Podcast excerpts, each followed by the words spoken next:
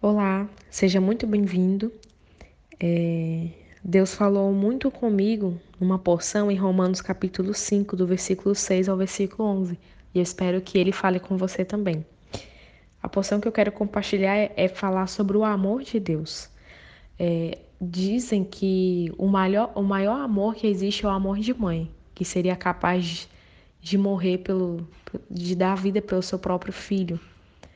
Uma mãe dá vida pelo filho, isso significa muito amor. Mas imagine você dando a vida por um inimigo.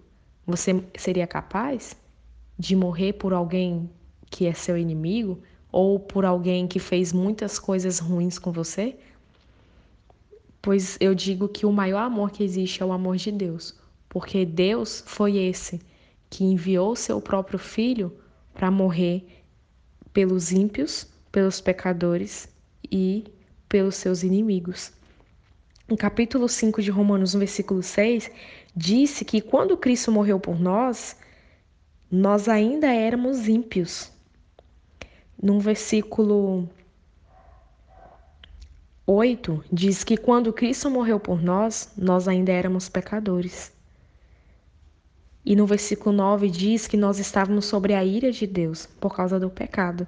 Mas Cristo foi esse que deu a sua vida, deu a vida por pessoas injustas, como nós. É, e no versículo 10 diz que nós éramos inimigos de Deus, mas graças a Deus, eu tenho uma boa notícia para você: nós fomos reconciliados com Deus. Nós somos injustos não porque somos pessoas ruins, mas por causa do pecado que habita em nós. Mas, mesmo nessa situação, hoje você pode experimentar o amor de Deus. Deus já provou seu amor por nós, dando o seu próprio filho. E hoje você tem a oportunidade de inimigo se tornar amigo de Deus. Não perca essa oportunidade e valorize o ato de Cristo na cruz por você. Amém.